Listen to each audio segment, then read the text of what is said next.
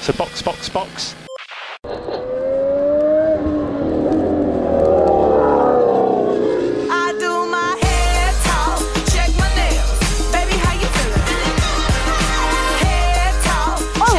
Sejam bem-vindos ao episódio 70 do Box Box Box, o original. Meu nome é Aninha Ramos e hoje estou aqui com a Carol Cruz Olá! e a Juliana Miyahara. Oi, oi, gente. Hoje a gente vai comentar o circo liderado pela Ferrari, com menção honrosa para Mercedes e o QI 1010 da estrategista da Red Bull, Hannah. Essa mulher, eu já falei, ela é o gambito da rainha. Não tem como. Ninguém para ela. Nossa, cara, foi sensacional. Ela fez tudo direitinho, salvou ali a corrida do Verstappen. Também foi uma boa ajuda o safety car, né? Cara, mas, tipo assim, ela é tão boa que ela acerta até quando erra. Porque eu achei que eles fossem parar o Max ali no safety car das paradas do Yuki, sabe? Das confusões do Yuki. E ela ficou lá esperando, esperando a hora certa. Eu falei, meu Deus. Ela é quase umas visões da Raven, sabe?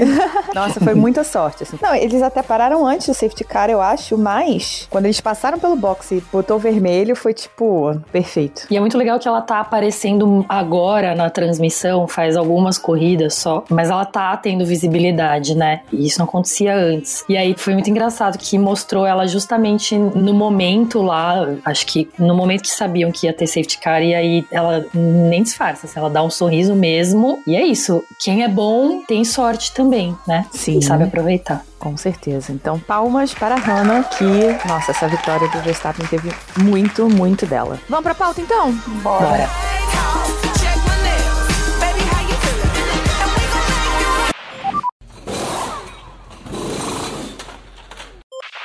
Pódio foi Verstappen, Russell e Leclerc. Lembrando que a largada foi Verstappen, Leclerc, Sainz. Bom, eu acho que esse pódio traduz muito o que essa temporada vem sendo, né? A Red Bull super na frente e a Mercedes tentando alcançar a Ferrari. O pódio tá invertido, né? Porque no caso o Russell pegou o P2, mas é como eu imagino que vai terminar o campeonato considerando as pataquadas que a Ferrari tem feito com os pilotos. Então, eu acho que esse pódio vai ser tipo o resultado final do campeonato de construtores e do campeonato de pilotos, talvez. E se a Ferrari tivesse aproveitado melhor o momento em que ela tinha mais ritmo do que a Mercedes, sem tantos erros, ela já estaria com um gap maior, talvez fosse mais competitiva em relação à Mercedes, só que ela não aproveitou, né? E aí agora não teve nenhum grande problema de estratégia para o Leclerc hoje, por parte da Ferrari, ou nenhum problema do tipo pit stop lento para o Leclerc, mas o ritmo não estava bom, né? E aí o que deveria ter aproveitado antes não aproveitou. Exato, era o que eu ia falar. Não só teve muitos erros, mas agora simplesmente sumiu. Cadê? Cadê o ritmo que estava aqui? Desapareceu. E hoje realmente não teve problema de estratégia, nem pro Sainz eu acho que não teve problema de estratégia. Só que, em compensação, Esqueceram o pneu. quando não é uma coisa é outra. Pit stop desapareceu. Galerinha que tava fazendo 2.5 pro Leclerc não ensinou pra galerinha do Sainz como fazer certo, porque gente, que cagada. É vergonhoso. É inacreditável. Inacreditável. Assim, as pessoas que normalmente dão muita risada das pataquadas da Ferrari estão indignadas também. Assim, ninguém aguenta mais, porque é totalmente previsível, só que é uma. atrapalha, assim, atrapalha o campeonato. Eu não sei, assim, acho que mesmo as pessoas que não torcem pra Ferrari se incomodam, porque é isso, assim, o, o Verstappen vai ganhar nas próximas duas corridas, no máximo ele já vai ser bicampeão, não tem disputa nenhuma, não tem graça mais. Então a gente já tem o Verstappen com 310 pontos, o Leclerc e o Pérez com 201. Era pra ter tido aí uma distânciazinha maior se não fosse a punição do Sainz. Não por culpa do Sainz, por culpa da Ferrari, mas a punição é dele, né? O Russell com 188 pontos e o Sainz com 175. Agora a Red Bull tem 511 pontos, a Ferrari 376 e a Mercedes 346. São 30 pontos aí. Que isso aí se recupera em- com um DNF, né? Ferrari que não se cuide. E era pra estar mais próximo, né? A gente tem que lembrar que na corrida passada o Lewis abandonou. Então, assim, foram pontos ali que com certeza, de alguma maneira, a Mercedes somaria. Não só teve essa que o Lewis abandonou, como teve aquela que o George abandonou porque ele foi checar o Joe. É. Se ele não tivesse parado ali, ele teria seguido e teria feito pontos importantes pra Mercedes, né? Com certeza, né? ainda mais a gente tá falando do George, que é o cara que em 14 das 15 corridas esteve aí entre os cinco primeiros. Exatamente. E só não esteve na corrida em que ele não terminou. Exatamente. Então ele é o senhor consistência. Voltando pro pitch desastroso, o Binotto respondeu, né, quando foi perguntado sobre, que a chamada pro pit stop do Sainz foi muito em cima. Chamaram o Sainz pro pit na última curva, e aí quando ele entrou, os mecânicos não estavam prontos de fato. Então foi uma cagada genial, assim, foi tipo a cagada das cagadas, porque na verdade eles estavam tentando cobrir o undercut que o Pérez ia dar. Adiantou de nada, né? Perdeu o Pérez, perdeu Hamilton, perdeu o Russell, perdeu tudo. Eu não sei nem o que dizer, gente. Hoje eu fiquei revoltada. E é difícil. Vai ficando mais difícil porque é um, um acúmulo, né? E tá, tá ficando chato já. Isso sempre tá em pauta, isso tá em todas as pautas. Porque isso acontece consistentemente. É bizarro, assim. É um erro que eles não conseguem corrigir no, no decorrer da corrida, né? Porque é possível você superar um erro desses que acontece no começo da corrida. Você tem que tentar superar. Mas eles não conseguem, assim. E eu acho que só vai piorar daqui para frente, assim, infelizmente. Eu tento ser a pessoa otimista que vê as coisas com um olhar meio de poliana às vezes, para conseguir continuar acompanhando, né, não perder a paciência, mas tá difícil, porque é um erro grotesco e, e acontece, né, todas as equipes, mesmo equipes que dificilmente erram, cometem erros às vezes. O problema é cometer todos os fins de semana. É, acho que é, essa foi a chave, Ju. Todo final de semana tem um erro acontecendo, seja com Sainz, seja com Leclerc, seja de estratégia, seja de pit stop, seja que o motor estoura, sempre tem alguma coisa acontecendo com a Ferrari. Tanto é que a gente não consegue tirar a Ferrari da pauta e recentemente só falando mal. Nossa, exatamente. Eu tô assim, cansa. Acho que mais cansada do que ver o Verstappen ganhando. Eu tô cansada de ver a Ferrari errando, porque é todo fim de semana. E tipo assim, você tenta não falar disso, mas você não consegue, porque é um erro atrás do outro. E assim, independente de terem chamado o Sainz muito em cima, tinha que estar pronto. Se três pneus chegaram, o quarto tinha que ter chegado também, sabe? Então, se foi em cima, foi desatenção de alguém, Exato. né? Porque também não é pegar o pneu e, e ir ali pro, pra posição, não é uma coisa que você demora cinco minutos pra fazer, sabe? É rápido. Então foi uma combinação de erros, de chamar em cima e de alguém estar desatento. Antes da gente passar para outras equipes, só para continuar no assunto Ferrari, claramente hoje o ritmo da Ferrari desapareceu, né? A gente viu que o Leclerc de médios e duros não conseguia render a mesma coisa que o Hamilton e o Russell, né? Muito menos que o Verstappen. O Hamilton e o Russell de médios estavam virando a mesma coisa ou melhor do que o Leclerc no final do stint dele de macios. E o Sainz simplesmente não teve ritmo desde o início. Mesmo no final, no último stint dele, depois que tava todo mundo lá na frente de macio, ele tava reclamando no rádio que tava sofrendo com superaquecimento e alta degradação, né? Quando aparentemente, eu não ouvi o rádio de todo mundo no final da corrida, mas aparentemente todo mundo que tava de macio tava bem. O único que teve problemas foi o Hamilton que tava de médio velho, mas ele tava reclamando inclusive de macio, assim. Então o que que aconteceu com o setup dele, né? Não funcionou de jeito algum.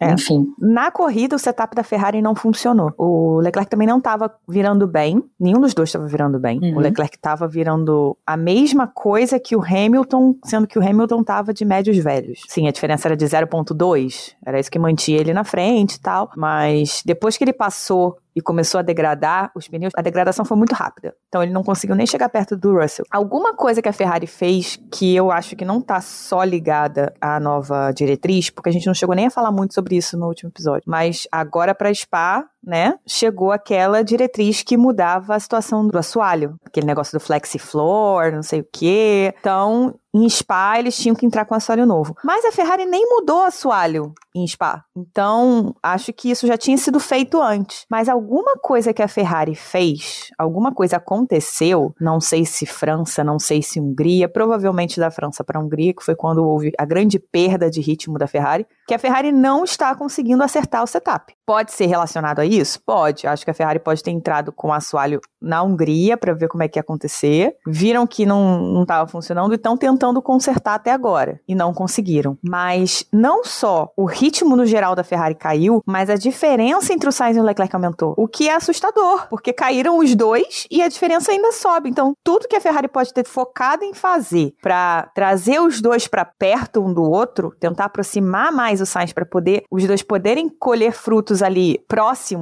para que a Ferrari consiga ganhar ou pelo menos chegar em segundo nos construtores, não tá funcionando. Então a Mercedes tem todas as chances de ganhar esse segundo lugar. É muito estranho porque a pista de Zandvoort, em, tese, deveria ser melhor para Ferrari, porque é uma pista de alto downforce, que em tese era a única vantagem que a Ferrari tinha em relação à Red Bull, ou não necessariamente uma vantagem, mas algo que poderia deixar lá ela mais perto. E não rolou, né? Eu realmente não sei o que está acontecendo. Não. A Ferrari, inclusive, hoje foi mais rápida no terceiro setor, que é um setor mais rápido, do que no segundo, que é o setor mais lento de Zandvoort, que é o setor que normalmente a Ferrari iria bem, que foi o que aconteceu em Spa. A Ferrari estava perdendo para Mercedes no setor mais lento de Spa. Então, alguma coisa muito errada está acontecendo. A Ferrari perdeu downforce nessa brincadeira aí e não está conseguindo saber como acertar o carro para que isso para que isso aconteça. O carro que saía de traseira agora está saindo de frente e os pilotos estão sofrendo com degradação alta. E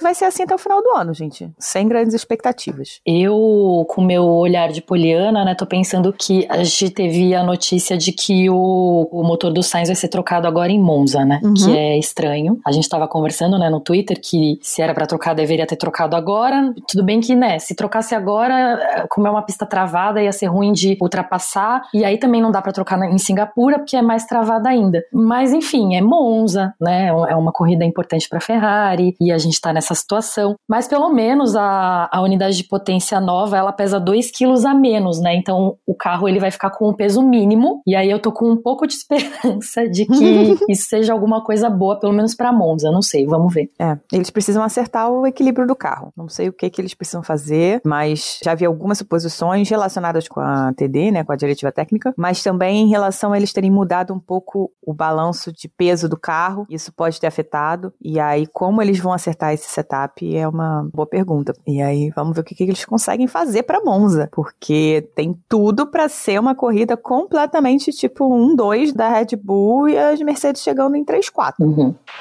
Agora, saindo do circo Ferrari, vamos pro circo AlphaTauri? O que, que aconteceu com, com o Tsunoda, gente? Gente, assim, eu acho que o que a Ferrari não sabe fazer de jogo de pilotos, a Red Bull tá fazendo de jogo de equipes. Porque não tem explicação o patati patatá que fizeram. Do nada, o Tsunoda diz no rádio que o pneu não tava preso. Aí ele para, chega a tirar o cinto, né? Porque eu acho que ali ele sentiu que ele ia abandonar. A equipe fala pra ele que o pneu tava ok, pede pra ele voltar pra corrida, né? Ele volta, para no pit pra ajustar o, o cinto, fica ali, sei lá, 30 segundos pra ajustar o cinto, volta pra corrida e aí para e abandona. Eu fiquei, o que que tá acontecendo aqui?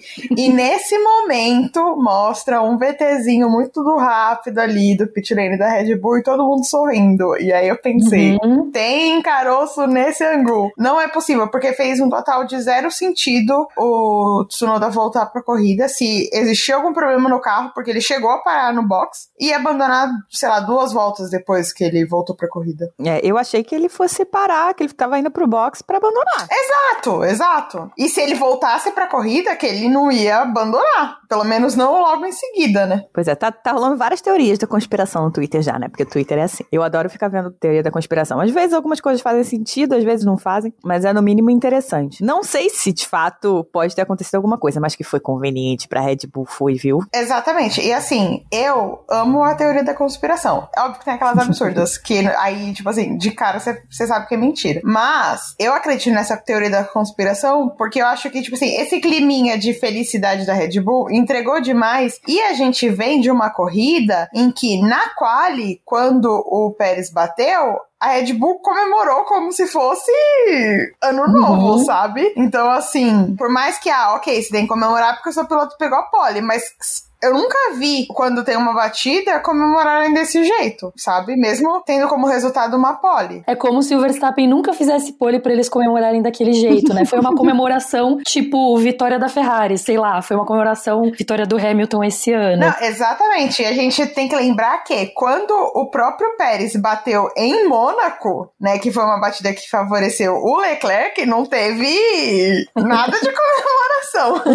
É, o que me tira dessa teoria da conspiração é que a Red Bull simplesmente não precisa. Talvez na corrida dessa vez tenha sido extremamente conveniente, porque eu acho que com uma parada o Hamilton e o Russell iam fazer um 2. Talvez o Verstappen conseguisse passar o Russell, não acredito que passasse o Hamilton. Mas, no geral, a Red Bull não precisa dessas armações para ganhar, porque o carro tá muito à frente. E o Verstappen tá muito à frente. Eu não acho que, tipo assim, foi algo combinado. Mas foi aquele, ah, já que aconteceu, vamos aproveitar, sabe assim? Uhum. Então, eu, eu não acredito que, tipo assim, nossa, pensaram nisso, mente de titânio megamente desde o começo. Não. Mas eu acho que aproveitaram, porque Uhum. podiam ter recolhido o Tsunoda na, naquele. na hora que ele chega no pit, sabe? Podiam ter recolhido. Principalmente porque o tanto de tempo que perderam pra ajustar o cinto não daria nenhuma chance de pontos pro Tsunoda. Então, recolhe o carro e economiza, sabe? É. Uhum. Eles disseram que o problema era um problema de diferencial e que a equipe só conseguiu ver esse problema quando ele saiu do pit a segunda vez. Mas se eles viram esse problema, por que, que ele não voltou pro pit e parou? Por que, que ele parou no meio da, da pista? Se ele já estava rodando com esse problema de diferencial antes. Ele podia ter parado, podia ter ido até o, até o pit de novo. Não tinha necessidade de ter parado na pista. Aí faz, faz bastante sentido, assim, uma conversa entre as equipes mesmo. Porque isso já tá rolando, então falar, né, deixa, para aí no meio, para aí no meio. É mais fácil, nesse momento, ter tido uma conversa, porque não é tão absurdo assim mandar ele parar lá, sabe? Ao invés de voltar pro pit e abandonar dentro da garagem. Dá até pra acreditar mesmo. É porque o próprio Magnussen deu porradão e ele foi se arrastando, entendeu? Uhum. Ai, não sei. Eu tendo sempre aí pelo lado da conspiração, assim, mesmo que mínima, e é como a Aninha falou, realmente a Red Bull não precisa. Mas assim, é o útil ao agradável, sabe? Ah, Uhum. já que aconteceu, bora parar aí o carro em qualquer lugar e, e vamos ver Uhum. no que vai dar. É, gente, é a Fórmula 1. Quantos gates a gente já não teve, né? Isso aqui é o mínimo. Se pessoa já enfiou o carro no muro, Essa faladinha assim no ouvido do, do Marco no TP da, da AlphaTauri, que eu não lembro agora o nome, não é nada, não é nada, não é absolutamente nada comparado com diversos gates que a gente já teve. Mas, se não tem safety car do Tsunoda e do Bottas, quem tava ali pra ganhar era o Hamilton, né? E aí a Mercedes, quando rolou o safety car, a Mercedes não parou o Hamilton. Mas o Russell pediu pra parar. Carol, você sabe o que foi que aconteceu com essa Mercedes maluca? Cara, eu ainda não consegui entender. Eu até dei uma pesquisada pra poder entender por que, que a Mercedes ferrarou, né? Porque, assim, oportunidades que não se vêem todos os dias. Mas eu acho que, assim, eu não sei. Eu pesquisei, pesquisei, não entendi. E aparentemente ninguém entendeu. Eu- Eu não vi até agora nenhuma entrevista do Toto em relação a isso. Eu só vi ele admitindo no próprio rádio pro Hamilton, né, que eles erraram. E pedindo pra eles conversarem no privado. Tipo, vai ter uma lavagem de roupa suja bem pesada. O Hamilton terminou a corrida muito pistola. E não é pra menos, porque ele perdeu o pódio, né? Ele perdeu o pódio duas vezes, porque ele perdeu um P2 e o P3. Ainda não tem nenhuma explicação pra essa decisão da Mercedes, mas eu acho que provavelmente foi surpresa. Foi, sei lá, o, o- mecânico da, da Ferrari, o, espírito do mecânico da, da Ferrari que esqueceu de pegar o pneu, invadindo a Mercedes inteira. Porque realmente não tem uma explicação pra não pararem. E não é uma coisa do tipo, não dava pra parar os dois. Porque dava.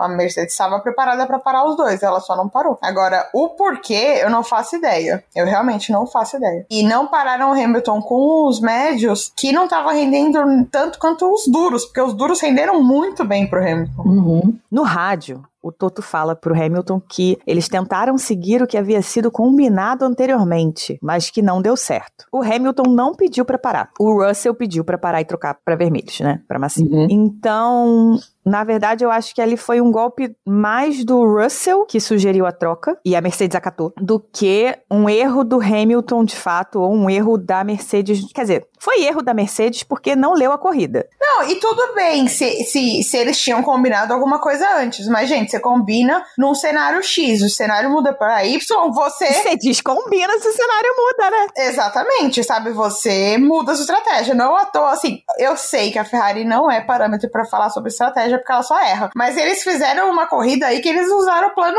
H, sabe? Então, assim, gente, não é por falta de combinar que você vai perder uma corrida e vai perder um pódio duplo. Exatamente. Eu já vi alguns takes aqui de fãs do Hamilton, fãs do Russell, enfim. Galera questionando. Um, se a Mercedes deveria ter parado o Russell em vez de seguir o que tinha sido combinado antes. Dois, se a Mercedes deveria ter parado o Hamilton também. E três, se o Russell não devia ter ficado atrás do Hamilton pra segurar o Leclerc. Ah, e esse tipo de especulação eu acho que é muito mais por questão de fã, do tipo, queria o Hamilton na frente do que de fazer realmente sentido, sabe? Porque eu não acho que faria sentido. E eu não sei se, mesmo com os pneus novos, o Russell ia ficar conseguindo segurar o Leclerc. E aí, se não segurasse, ia perder o P2. Porque aí o Uhum. Leclerc ia passar pelo Russell e ia passar pelo Hamilton também. Seria uma dificuldade. Então eu acho que, se era pra errar, que errasse só com o Hamilton e não arrastasse o Russell junto no erro, sabe? E aí é um ponto pro Russell, porque ele teve uma ótima leitura de corrida e pediu pra parar. Uhum. É, ele teve a sacada de que tava todo mundo parando pra vermelhos e ele ia ser engolido na relargada. Uhum. O que eu vendo a corrida, né? E aí, em relação à Mercedes, eu sou um pouco mais imparcial do que em relação à Ferrari, né? O que eu faria, tirando parar os dois, né? Já que não foi feito,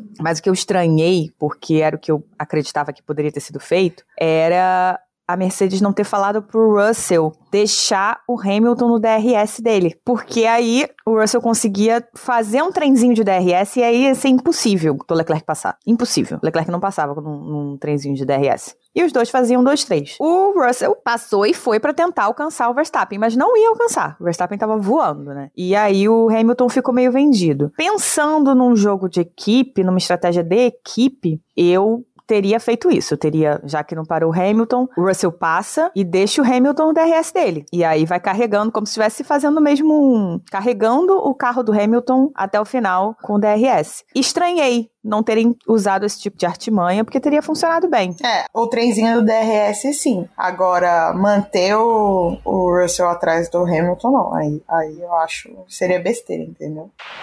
Bom, Ferrari fez palhaçada, AlphaTauri fez palhaçada, Mercedes fez palhaçada, McLaren parou o Daniel Ricardo quatro vezes. Bom, a McLaren já entrou no modo vai sair mesmo, então que se foda. Porque não faz sentido ela parar quatro vezes. Aqui só explicando pra todo mundo, porque aparece que o Daniel parou cinco, só que na verdade contou o pit stop pra todos os pilotos, porque no safety car do Bottas, todos eles entraram, né? Todos eles passaram pelo pit lane. Então, conta como uma, mas na verdade o Daniel parou quatro, ah, o que ainda assim é muito, porque o Daniel foi o único piloto que parou quatro vezes.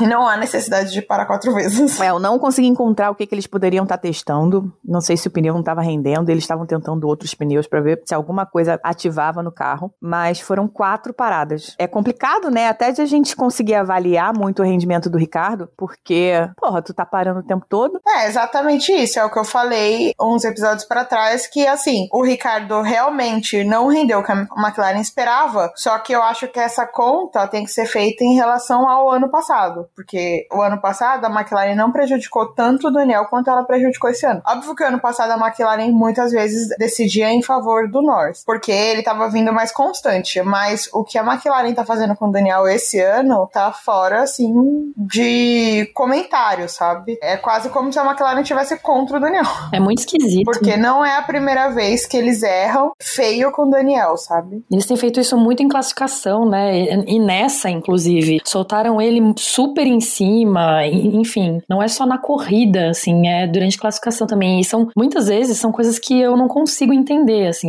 A gente não tem todas as informações, mas são coisas que ficam muito estranhas porque não parecem ter explicação. E não faz muito sentido, né? Porque se você pensar que a McLaren precisa dos dois pilotos fazendo ponto para conseguir ganhar alguma coisa no campeonato de construtores, não faz sentido sabotar o seu segundo piloto só porque você quer uma desculpa pública pra pra Pois trocar é. de piloto, sabe? Uhum. Cara, mas é aquela coisa do tipo assim, sabe quando o piloto na pista, naquele lugar de conveniência, de que ele não tem fôlego pra alcançar o cara que tá na frente, mas ele também sabe que o cara que tá atrás não é uma ameaça? A McLaren tá assim, não é que ela sabota o Daniel de propósito, mas ela tá do tipo, ah, vamos, vamos fazer o mínimo, sabe? Porque ela realmente já perdeu a posição pra Alpine. Acho muito difícil a McLaren chegar na Alpine, porque a Alpine tá com constância nos dois pilotos. A Alpine tá com um carro melhor também. Então eu acho que ela tá meio. Ai, lei do mínimo esforço. Eu Uhum. também não sei o quanto o Daniel também tá se dedicando. Eu acho que a gente entrou ali no, naquela torta de climão, em que ele deve estar correndo porque ele gosta de correr, mas ele sabe que ele não tem carro pra disputar, então também pra que, que ele vai se desgastar, sabe? E aí você vê isso na, no semblante do Daniel. E principalmente nele, né? Que é um cara que sorri muito e que tá sempre muito extrovertido, você vê as situações que estão acontecendo até antes, assim, das corridas, ali na. Quando os pilotos estão se preparando pra fazer o Drivers Parade. Então, assim, eu acho que já. Os, os dois lados largaram de mão, sabe? Também tem um desgaste, né, emocional e porque a gente que vê as coisas do lado de fora sempre pensa que as pessoas lá dentro estão funcionando como máquinas e que são extremamente racionais e calculistas, mas quando tem esse desgaste emocional, as pessoas não conseguem trabalhar direito. Assim, não que elas estejam trabalhando mal, mas faz diferença, né? Eu acho que no desempenho geral de todo mundo, não só do piloto, mas como das pessoas que estão lá na garagem também. Enfim, talvez seja desgaste da relação mesmo e um clima ruim por causa de tudo que aconteceu nas últimas semanas. Essas coisas inexplicáveis que acontecem, que prejudicam ele, já vem de muito antes dessas últimas notícias, né? Mas a gente não sabe desde quando o clima tá ruim. Muito provavelmente desde o começo do ano ou antes. Então, talvez seja um pouco disso também. né? É, hoje o Daniel tava falando pro Pérez de tirar um ano, ficar um ano fora e voltar em 2024. Tem um, um videozinho, acho que quando eles estão indo pro grid ou pro Drivers Parade, alguma coisa assim. E aí dá pra ouvir ele dizendo isso pro Pérez. Acho que até aquele momento em que o Daniel fez aquela declaração dizendo que estava comprometido, ele estava comprometido. Ele estava dando tudo pra tentar fazer o melhor pra McLaren, pra tentar melhorar, pra tentar render mais. E honestamente eu tava vendo melhora no Daniel, assim, algumas vezes ele tava indo mais rápido que o Lando, algumas vezes ele tava, principalmente em ritmo de corrida, podendo, tentando chegar. Mas quando ele chegava no Lando, por exemplo, e a equipe barrava, não deixava passar, ma- chamava pra um pit stop nada a ver, mandava informação errada, aquilo ali vai minando a confiança do cara também, né? Uhum. E depois que foi anunciado o Piastre, aí mesmo é que eu acho que ele tacou foda-se, porque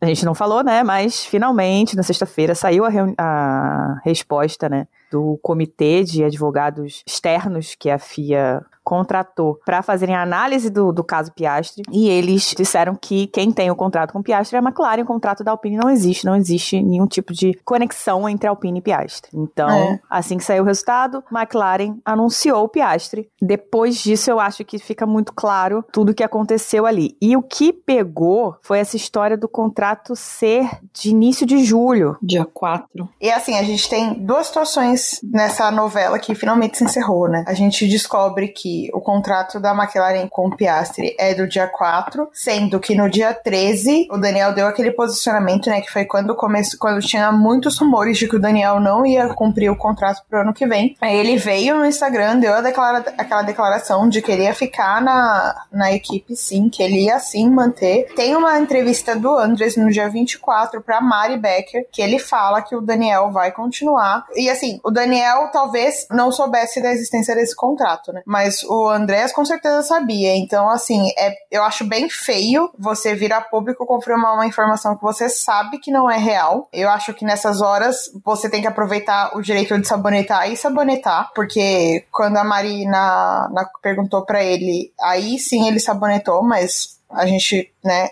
tem ali as datas que não conferem. E aí a gente tem uma situação que a Alpine achou que fosse conseguir o reembolso do dinheiro que investiu no Piastre e na verdade conseguiu ter que pagar mais multas e honorários. 500 mil euros. E a gente tem também uma outra situação que aconteceu hoje, se eu não me engano, pelo menos a entrevista que eu vi, foi hoje o Daniel falando que ele conversou com o Piastri, porque ele queria deixar claro que toda essa situação não é pessoal, e ele também não queria que ficasse um- uma situação ruim, né, dos dois pilotos australianos que chegaram na Fórmula 1. E eu achei isso bem legal da parte dele, principalmente porque ele é o cara mais velho, né? Então ele é o cara que tem mais experiência. Ele conversou com o Weber também, né? Que é o, o empresário do Piastri.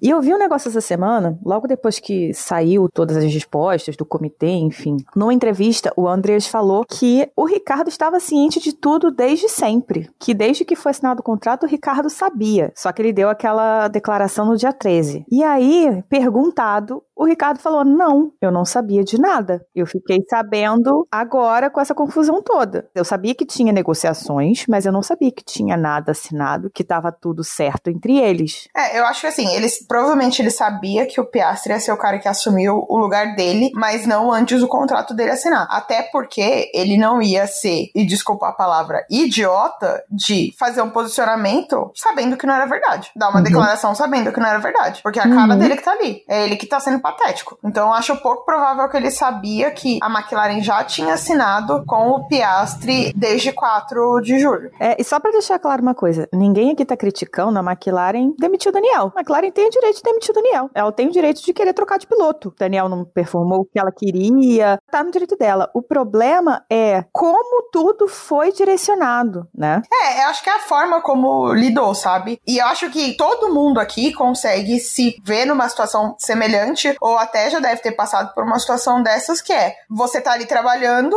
e seu substituto tá sendo selecionado e você não ter nenhuma diretriz sobre isso, entendeu? Porque eu acho que o erro da McLaren não foi ter contratado o Piastri, que eu acho que assim, a McLaren foi espertíssima em fazer isso nesse momento, porque se o Piastri ficar na Alpine e vai bem, ele vai ficar super valorizado consequentemente caro. E eu também duvido que a Alpine fosse fazer um contrato com o Piastri de um ano só. Então eu acho que essa investida da McLaren é uma investida boa. Só que a forma como tudo isso se deu e o alcance que os burburinhos tomaram tornou tudo isso uma novela que pode inclusive prejudicar o Piastri. Porque se nas duas, três primeiras corridas o Piastri não for bem, vai todo mundo falar assim: nossa, tudo aquilo por, por esse menino que não tá performando. E a- ele pode se queimar, que é inclusive um dos meus maiores medos é isso, porque a gente sabe que ele tem talento. É, é como o Button disse no, numa entrevista esse fim de semana. É muito cedo na carreira do Piastri pra ele comprar a briga que ele comprou. Porque agora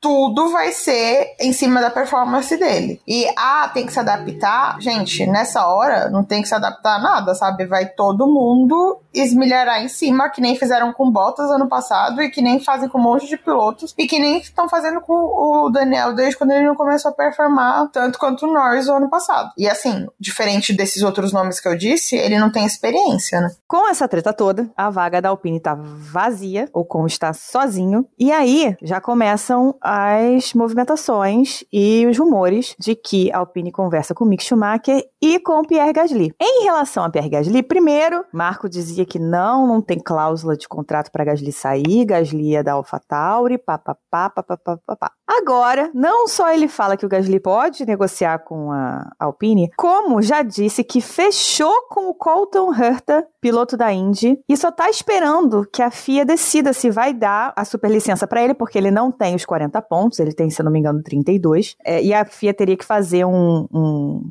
dar uma superlicença de modo excepcional, né? E aí você tá esperando saber disso pra anunciar o Colton Herta. E dependendo também disso aí, o Gasly estaria liberado pra ir pra Alpine. É, eu tô decepcionada declaração do Marco, porque eu estava certa. Ainda mais depois que a Mari disse que o Drogovic foi visto lá na Red Bull. Eu estava certa, certa, certa que era Drogovic na AlphaTauri pro ano que vem, entendeu? Eu já estava comemorando, eu já estava vendo o frete da camisa da AlphaTauri pro Brasil. E aí vem essa notícia e me desmonta. Eu não sei nem o que dizer, eu tô decepcionada duas vezes, porque isso significa que realmente a vaga mais certa pro Drugo é piloto de desenvolvimento da Aston Martin, que assim, a Aston Martin tá dando pra trás. Então, eu não sei o quão feliz eu fico com essa vaga, sabe? É tipo o Fittipaldi plantado na Haas sem chances reais. Mas será que não pode ser uma vaga de piloto de desenvolvimento barra reserva da Red Bull, então, essa conversa? E não que isso seja, nossa, que maravilha, mas... Melhor do que da Aston Martin, com certeza. Exato. Pelo menos a equipe é boa. É. E outra coisa, pode ser que o Gasly esteja tipo, foda-se, eu não vou ficar, eu vou sair. E aí o Marco tenha negociações com o Drogovic como backup caso a FIA não dê os pontos pro Hertha. Uhum. Várias hipóteses aí pro Drogovic estar lá falando com o Marco. Eu tô na esperança de que, tipo assim, porque a gente tem que lembrar que a vaga livre da AlphaTauri é a do Tsunoda, porque é o que o contrato realmente acaba. Então, eu tô na esperança de que eles vão tacar os. O Gasly vai dar no pé e vão tacar o Tsunoda pra fora e vão botar o Hertha e Drogovic. Porque eu quero o Drogovic ano que vem, gente. Eu preciso de um piloto brasileiro. Agora que esse sonho ele se tornou palpável, sabe? Deixou de ser maluquice da nossa cabeça. E vendo o tanto que o Drogovic tá correndo, Tá é, eu, preci eu preciso desse menino na Fórmula 1. Nem que pra isso eu tenha que, sei lá, quebrar a perna de um piloto. Não, e assim, outra coisa que não tem necessariamente a ver com o Drogovic, mas tem a ver com o Tsunoda, já que você citou Tsunoda, né? A Red Bull tava, todo mundo sabe, negociando com a Porsche. Esse negócio deu pra trás. Saiu hoje uma notícia em que o Marco diz que a Porsche não vai ser acionista da Red Bull tão cedo. Que eles podem continuar trabalhando como parceiros, mas que não vai ser acionista, porque a Red Bull não quer perder o controle e a Porsche quer ser sócia majoritária. E também tem uma questão, parece que financeira, porque quando começaram a negociar o valor de mercado da Red Bull, era muito menor do que é hoje. Afinal, hoje a Red Bull lidera o campeonato com folga e é a equipe mais forte do grid. E aí a Porsche também não quer pagar o que a Red Bull quer agora, a partir do seu valor de mercado. Isso saiu numa notícia do F1 Insider, em alemão. Obviamente que eu não leio alemão, então eu li a tradução do Google Translate. Posso ter lido algo errado? Posso. Mas o que ficou mais claro aqui é que não tem acordo entre Red Bull e Porsche. Aí na matéria, o jornalista fala que a Porsche pode tentar ir via, entrar via McLaren, porque ela quer entrar de qualquer maneira. Você acha? O Zé que tá comprando todos os pilotos que ele pode, você acha que ele vai querer se vender? Até parece. e a Red Bull voltaria a trabalhar com a Honda, o que deixaria o, o Tsunoda mais tranquilinho. É, aí nesse caso o Tsunoda fica.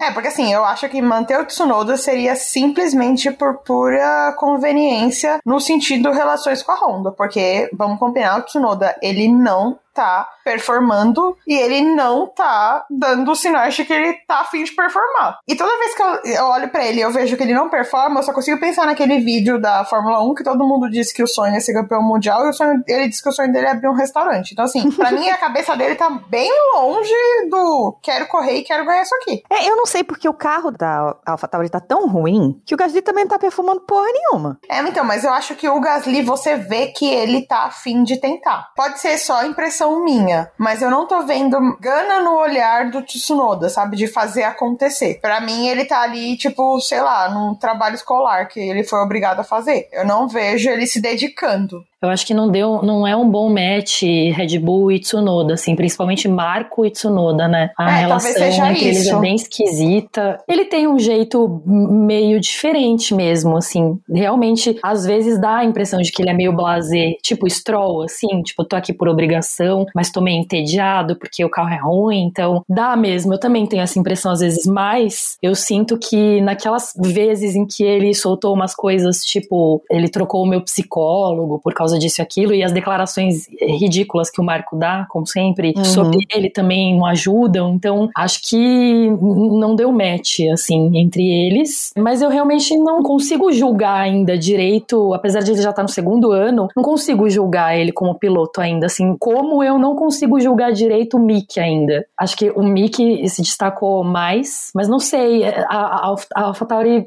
no ano passado eu acho que ele não foi bem, mas era o primeiro ano dele, e nesse ano, como o carro tá muito ruim, também não consigo julgar, sabe? Não sou capaz de opinar. É isso. Esse ano o carro tá muito, muito, muito ruim. Eu vejo ele muito inconstante. Eu acho que isso é o que ele tem contra ele. Ele é muito rápido quando ele consegue correr, mas ele é muito inconstante. E eu acho que isso é algo que é possível ser trabalhado, principalmente no psicológico. Então, eu não sei se seria o ideal para AlphaTauri mudar os dois pilotos de uma vez. Acho que o tempo do Gasly na AlphaTauri já foi. Ele sabe disso. O Marco não quer largar o osso porque É, é, porque ele é um- muito caminhãozinho, ele é muito areia pro caminhãozinho da AlphaTauri, É. sabe? Então pra AlphaTauri é conveniente ter o Gasly ali, porque o Gasly é bom. Uhum. Exatamente, ele é uma constância ali, é uma força da AlphaTauri ter o Gasly. Mas agora ele tá né, de olho no Colton Herta, vamos ver se dá certo aí. E a gente tem a Free Gasly de fato acontecendo, que eu quero ver o Gasly em outra equipe. Eu quero ver o que, que ele consegue entregar em outro carro, porque já deu de AlphaTauri, já deu. É, agora, o que eu acho engraçado é que, assim, uma das poucas certezas que a gente tinha, eu achava que tinha no começo do ano, era de que o Latifi não continuaria pro ano que vem, principalmente porque o pessoal da Doritos sempre disse, pelo menos desde o começo do ano, que não precisava mais do dinheiro do Latifi. E aí, conforme todo esse essa novela, esse efeito borboleta tá se estendendo, né, tá acontecendo, o que começou com a, o anúncio da aposentadoria do Vettel, a chance do Latifi ficar é muito grande. Porque você vê que tá todo mundo discutindo todos os assentos livres, menos o dele. Então talvez a, a Williams mantenha ele ali, meio que por conveniência também, entendeu? Porque aí um, um caixa entrando não faz mal pra ninguém. E em relação ao Mickey, eu acho que ele ali com o Daniel são os que estão com chances de ficar sem assento. O Daniel por ter até que ter provavelmente tem assento pra ele, mas não é o que ele deseja, e o Mickey porque realmente não vai ter assento pra ele agora que ele tá efetivamente na parte do ano que vem fora da academia da Ferrari. Não tô vendo nenhuma equipe realmente demonstrar que quer trazer ele e a gente tem que lembrar que independente dele ser um piloto extraordinário ou não, ele ainda é um piloto jovem, né? Então ele teria que ficar ali com alguém que tivesse uma dupla que tivesse um pouco mais de experiência pra conseguir fazer o carro evoluir. O Ocon, na verdade, ele tá fazendo um puta lobby pro Mickey e pra Alpine, né? Ah, porque é o amigo dele, e tem que lembrar que assim, o. Ocon e o Pierre não se bicam, tá? Eu não sei se todo mundo sabe dessa fofoca, mas o Ocon e o Pierre não se bicam, e o Ocon é muito amigo do, do Mickey. Então, assim, todo mundo prefere trabalhar com amigo. Ninguém quer trabalhar Uhum, com alguém que você uhum. não gosta, entendeu? Até a página 2, né? Porque aí você vê o Lewis e o, e o Nico. É, então, né? mas o, o Lewis e o Nico deram errado pelo mesmo motivo que o Ocon e o PR deram errado, porque eles começaram a tretar nas pistas e fora delas, só que na categoria de base, porque eles eram amigos, o Ocon Uhum. e o PR. Eles não sabiam deixar as coisas fora da pista, né? Ou melhor, dentro da pista. Uhum. Exatamente, então assim, foi a mesma situação. E assim, a gente tem que pensar que você briga muito menos com um cara que tá na sua equipe do que com um cara que tá fora da sua equipe, porque a, a treta do Nico e do Lewis foi por campeonato. Isso é uma coisa que, pro ano que vem, o Ocon, não sei se, assim, ele, ele tem chance de brigar, sabe? Porque a gente ainda tem ali Mercedes, Red Bull e Ferrari muito à frente das demais. Mas eu acho que a possibilidade do Gasly ir é muito maior por resultado e experiência, entendeu? Resultado, experiência, marketing, patrocínio. É, porque vai ser uma equipe de, de franceses. Só que vai ser Exato. aquele clima, né? Bonjour e o outro falando bonjour é o caralho. Então, vamos ver como que vai ser se isso efetivamente acontecer. Porque, pelo menos, parou-se de ventilar a possibilidade do Daniel voltar pra Alpine, né? Sim. Isso é notícia já da semana passada. É, o que eu vejo hoje pro Daniel, a única chance do Daniel é ele comprar um projeto, como o projeto da Haas, como o projeto da Williams. E aí aceitar ganhar menos e comprar o projeto e tentar crescer e fazer com que esse projeto funcione. Fora isso, ele realmente não tem lugar. Aí ele tá negociando aparentemente com a Mercedes como piloto reserva. Então, mas essa, essa negociação do Daniel com a Mercedes, pra mim não faz sentido, porque a Mercedes tem o Van Dorn e o De Vries. Uhum. Vai ter mais um piloto de, de reserva e desenvolvimento pra quê, sabe? Senão daqui a pouco tá aparecendo o Zac Brown também. Mas será que a Mercedes não tá com tanto com o De Vries na Williams? Mas eu também acho que não faz sentido se já tem o Van Dorn, porque o o Daniel, se ele fosse um piloto que fizesse uma boa leitura do carro e que ajudasse os engenheiros a melhorarem, desenvolverem o carro, a gente sabe que não é o forte dele. É, a gente sabe que ele até, inclusive, deu uma entrevista dizendo isso, né? Que o papel dele não é entender o carro, o papel dele é sentar no carro e dirigir. Exato. Ele é muito um, um- um piloto de, de talento nato, veloz, que é isso que você falou, Carol. Ele senta e, e- e vai. Por isso eu não- vejo, eu não, não, pra mim não faz o menor sentido ele ser piloto de desenvolvimento, assim. E acho que não faria ele feliz, não agregaria a equipe. Não tá fazendo nenhum sentido pra mim essa especulação. Pontuação. É, pra mim também não. Eu acho que entre isso e um sabático faz muito mais sentido um, um sabático pra ele. E não faz sentido nem pra própria Mercedes, porque ainda que ela conte com o De Vries é, na Williams, ela tem o Van Dorn e assim, o Van Dorn é quase um gasto extra, né? Porque ele tá em todas as corridas e ele não faz absolutamente nada, coitado. Eu tenho É dó desse piloto, porque ele realmente não faz nada. Que agora quem correu foi o De Vries, né? Não foi nem o Van Dorn. Então, Com essas considerações, acho que podemos fechar e ir para as notas do GP da Holanda.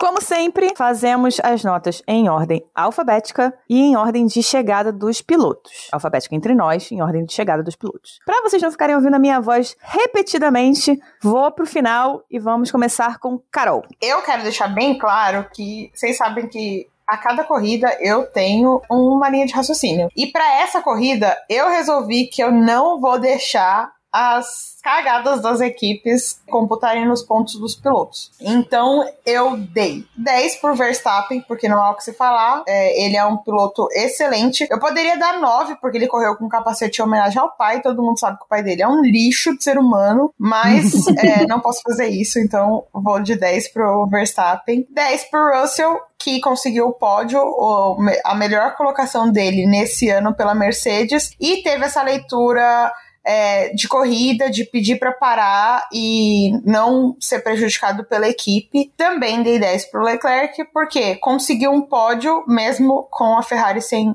nenhum ritmo de corrida. 10 pro Hamilton, porque ele foi prejudicado pela equipe e eu acho que assim, ele tá tão concentrado em arrancar o que ele pode do carro, que a gente sabe que não é o melhor carro da Mercedes nos últimos anos, que ele não tá com aquela leitura que ele tinha de ficar pedindo como o Russell pediu. Eu sinto isso, que ele não tá, ele tá meio que deixando pra equipe é, essas questões que, que vão além do carro e confiando na equipe pra isso. Oito pro Pérez, porque, de novo, tem o melhor carro do grid e tá em quinto lugar, então, assim, é, precisa render mais. Só que eu não dei sete, porque, mais uma vez, o Pérez nos deu uma disputa incrível com o Hamilton, tal como ele fez ano passado. Eu acho que é muito engraçado, porque as disputas do Hamilton com o Pérez, na minha opinião, são melhores do que a dele com o Verstappen. E ele conseguiu dar uma boa atrasada no Hamilton. O Hamilton perdeu ali uns dois segundos é, disputando com ele, então eu acho que ele não merece um 7. É 9 pro Alonso, porque tá ali. E eu acho que, o embora eu não goste do Alonso, eu acho que o Alonso é um ótimo piloto e eu não vi nada que desabone ele, então vamos de 9. 7 pro Norris, queria dar zero, porque eu tô pegando o ranço do meu próprio piloto por causa de todas as histórias e confusões. E porque,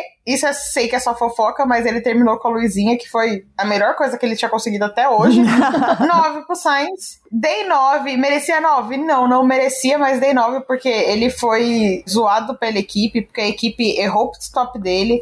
Aí depois ele tomou punição por causa da equipe também, porque, embora eu não, não ache que foi 100% erro da Ferrari, a Ferrari prejudicou o Sainz. Então, vou dar 9 pro Sainz um pouco por pena. 8 pro Ocon, só porque ele tá ali em nono atrás do Alonso, então dei 8, não dei o mesmo 9 que o Alonso. E 8 pro Stroll, que tá sendo senhor consistência dos últimos dois lugares da pontuação. É, e como a gente não vê o Vettel aqui nessa lista, eu acho que ele merece 8. Muito bem. Ju? Eu segui o mesmo critério da Carol. Eu acho que foi uma corrida que, apesar dos pequenos caos, eh, foi muito morna. É uma pista que proporciona corridas que dão sono. E aí é isso, assim. eh, A gente teve erros de equipes, mas os pilotos eu acho que estavam todos muito parecidos, assim, de desempenho. Verstappen 10, porque tá tendo uma temporada 10 até agora, não comete erros, tem a melhor equipe, a melhor estrategista, o melhor carro, 10. Russell 10, teve um ótimo desempenho, pediu para trocar o pneu na hora certa e isso rendeu para ele o segundo lugar. Leclerc 10 porque mesma coisa, não cometeu erros, não foi prejudicado pela Ferrari milagrosamente e conseguiu garantir o pódio. Hamilton 9, só porque eu acho que ele não largou bem, apesar de achar que os pneus médios para largada eram muito mais difíceis mesmo, mas eu acho que o Russell largou melhor que ele e também acabou ficando sendo prejudicado pela largada pior do Hamilton, mas só por isso. porque acho que ambas as Mercedes tiveram um ótimo desempenho. Pérez eu dei 7 porque ele tá muito atrás do Verstappen, ele tem as melhores condições como o companheiro de equipe dele, apesar de tudo que a gente já falou sobre ser segundo piloto, etc. Mas assim, errou na classificação e chegou em quinto lugar, deveria ter chegado em segundo. Alonso 9, porque teve um bom desempenho, tá extraindo tudo que ele pode extrair do carro e só não dei 10 porque, sei lá, é o Alonso.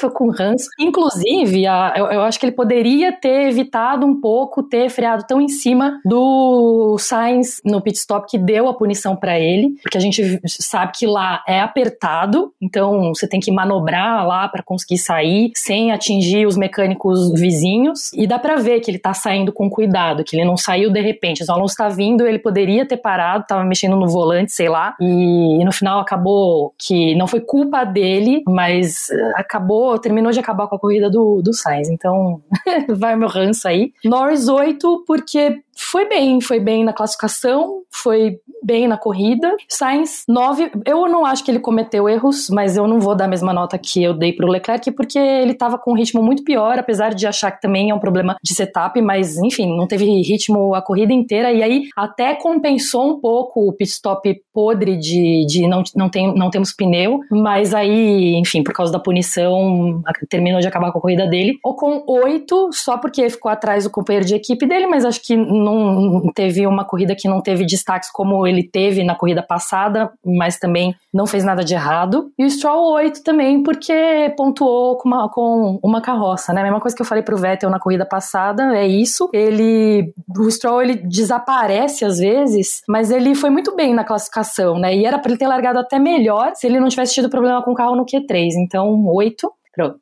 Bom, vamos para as minhas notas. Eu fui levemente mais má que vocês em alguns momentos. Mas eu vi que você trocou umas notas aí, hein? Eu troquei uma porque. Duas, na verdade porque eu tinha sido. Meu ranço falou mais alto em uma e na outra tinha sido muito má. Vamos lá. Verstappen 10, não tem que dizer, né? Russell 10, também fez uma corridaça. Leclerc 10, mesma coisa, cara, não errou nada. O ritmo da Ferrari que simplesmente não permitiu fazer mais nada do que isso. Ainda deu sorte, entre aspas, de o Hamilton não trocar de pneu, senão era P4. Hamilton 10, não chegou em segundo porque a Mercedes não quis. Pérez 7, cara, a diferença é muito grande entre o Verstappen e o Pérez, sabe? É, é isso que a Gil falou. Era para estar tá em segundo. Quando você tem um carro bom, é Hamilton e Bottas, sabe? Era P1, P2, P1, P3, né? Aí o Verstappen ia lá, dava uma assustadinha, surgia ali no segundo lugar. Mas quando existe um carro com a diferença que existe hoje da Red Bull para Ferrari, para Mercedes,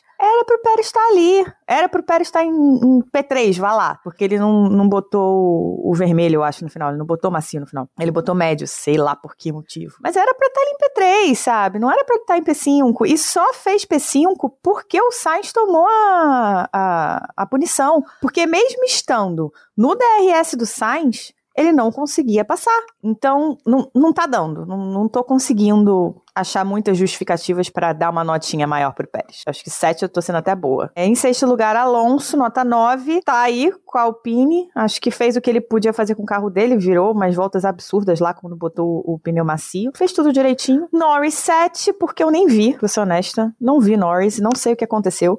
Então, eu dei nota 7. Em oitavo, Sainz, eu dei nota 8, porque a diferença também foi grande entre ele e o Leclerc. Por mais que existam questões de setup, algo de errado não tá certo, né? Acho que ele tinha que estar um pouquinho mais próximo. Ele não conseguiu fazer o carro render, ele não conseguiu acertar o carro, o, o setup do carro dele para a Ferrari conseguir salvar alguma coisa, se é que existe alguma coisa para ser salva de ritmo de corrida. A Ferrari prejudicou demais, demais, realmente. Para mim tinha que estar um pouquinho mais próximo. Sobre a punição, eu não achei que tinha que ter havido punição. Eu acho que o Alonso veio sem prestar atenção no que estava acontecendo. A Ferrari liberou com espaço. O Sainz teve que ir devagar, senão ia atropelar um mecânico da McLaren. E aí aconteceu aquilo, mas eu não vi ali um erro real, tanto da Ferrari quanto do Sainz, para que houvesse uma punição, tá? Claramente tinha espaço, claramente estava correto. Só que o Sainz teve que diminuir, senão ele ia atropelar o mecânico da McLaren, né? Aí também, mas enfim, tá feito. Em nono, Ocon, nota 7, também não vi a corrida do Ocon, então não vou me comprometer aqui. E Stroll também, nota 7, porque eu também não vi a corrida do Stroll. Agora vamos para para as notas dos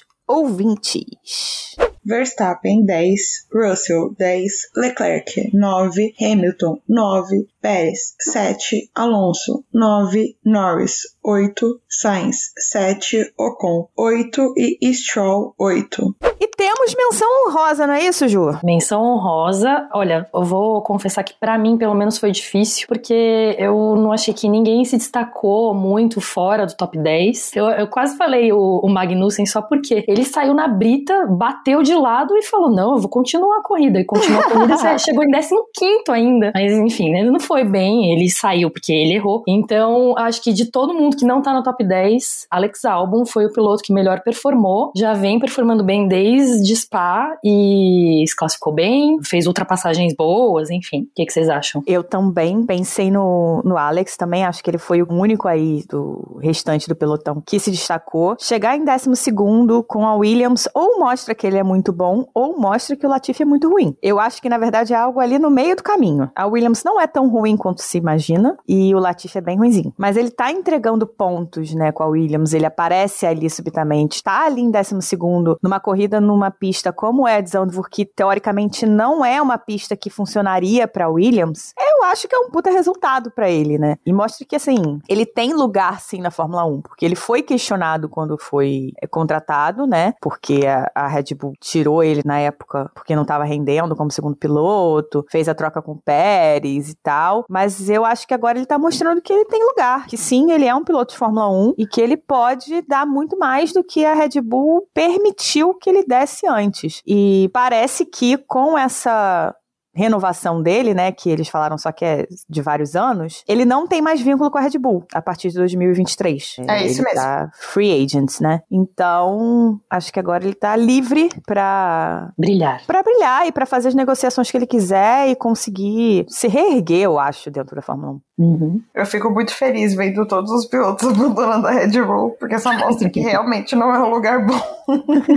É, o ambiente É. não me parece muito adequado, não é mesmo? E temos menção dos ouvintes. O Leonardo Fernandes mandou uma menção honrosa para Hannah Schmitz, que com certeza é um dos pilares responsáveis pelo sucesso da Red Bull. E, ao contrário de outros pilotos e outras equipes, ela merece essa menção. Realmente, a Hannah tem se mostrado cada vez mais a chave do sucesso da Red Bull. Recebemos também o e-mail do André Andriolo comentando sobre o DRS. Ele acredita que essa funcionalidade veio para ficar. Sem a existência dela ou de um botão de ultrapassagem, a corrida fica mais perigosa, pois os pilotos precisam ser mais agressivos nas freadas para ultrapassar, o que torna o contato mais frequente. É isso que vemos na NASCAR, no kart e em circuitos mistos, por exemplo. Como o André diz, quem gosta da NASCAR torce o nariz pro DRS, mas lá a filosofia é outra. Ele finaliza deixando um comentário dizendo que para ele os dois maiores pilotos da corrida foram o Latifi e o Ricardo e ele gostou bastante do desempenho do Joe.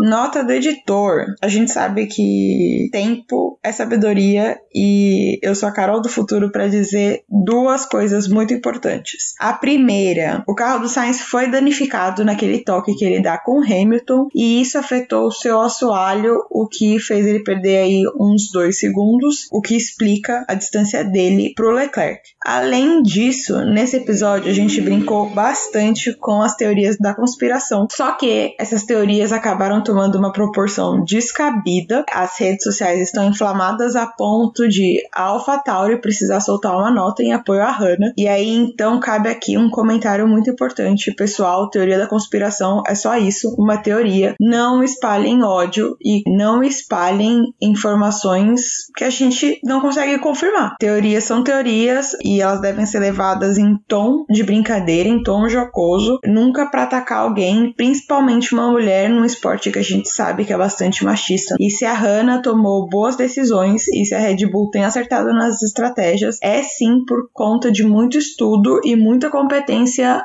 da estrategista que eles têm e não em missões kamikaze, ok? Então é isso, galera. Vamos agradecer? Vamos agradecer. Em primeiro lugar, o nosso muito obrigado de coração a todos os apoiadores do plano Smooth Operator. E agora o agradecimento nominal a todos aqueles apoiadores que assinam os outros planos. Então, nosso agradecimento para Leco Ferreira, Hugo Rodolfo Costermani, Leonardo Fernandes Santos, Heloísa Gama, Thaís Souza Costa, André Andriolo, Jéssica Cristina Medici, Letícia Lopes Gal, Rodolfo Pinheiro Tavares, Carol Polita, Jaime Ferreira de Oliveira, Diogo Moreira, Liane Oshima, Vitor Martins e Bruna Soares. Muito obrigado por fazer esse podcast continuar. Sem vocês, não existiríamos. Bom, e se você quiser apoiar o Cast Box Box Box, nós temos planos de apoio, são quatro planos que vão de 5 a 50 reais no Apoia-se e no PicPay, e cada um dá benefícios diferentes, sendo que o quarto plano junta todos os benefícios de todos os outros planos. Não se esqueçam que o nosso Twitter e o nosso Instagram é cashboxboxbox. Fiquem à vontade para interagir com a gente, mandar DM, comentários, o que vocês quiserem falar, a gente está lá para ouvir, a gente ama interagir com vocês. Caso que vocês queiram falar não caibam em 280 caracteres, vocês também podem mandar um e-mail pra gente via podcastboxboxbox@gmail.com, que também é a nossa chave do Pix, caso você não possa se tornar um apoiador, mas queira contribuir com o podcast. E não se esqueçam também de avaliar aqui no Spotify com cinco estrelas pro navegador entender que vocês gostam do nosso conteúdo. Isso aí, galera. Então, box, box, box e nos vemos em Monza. Box, box, box. Box, box, box. Max is Christian. Just for everybody in the team, many, many congratulations on your honour yesterday um, and your national award. We're not quite sure what to call you, whether it's Sir Max, Lord Max, or Super Max, but uh, well done from everybody in the team. Thanks, mate. Just call me Max, like always.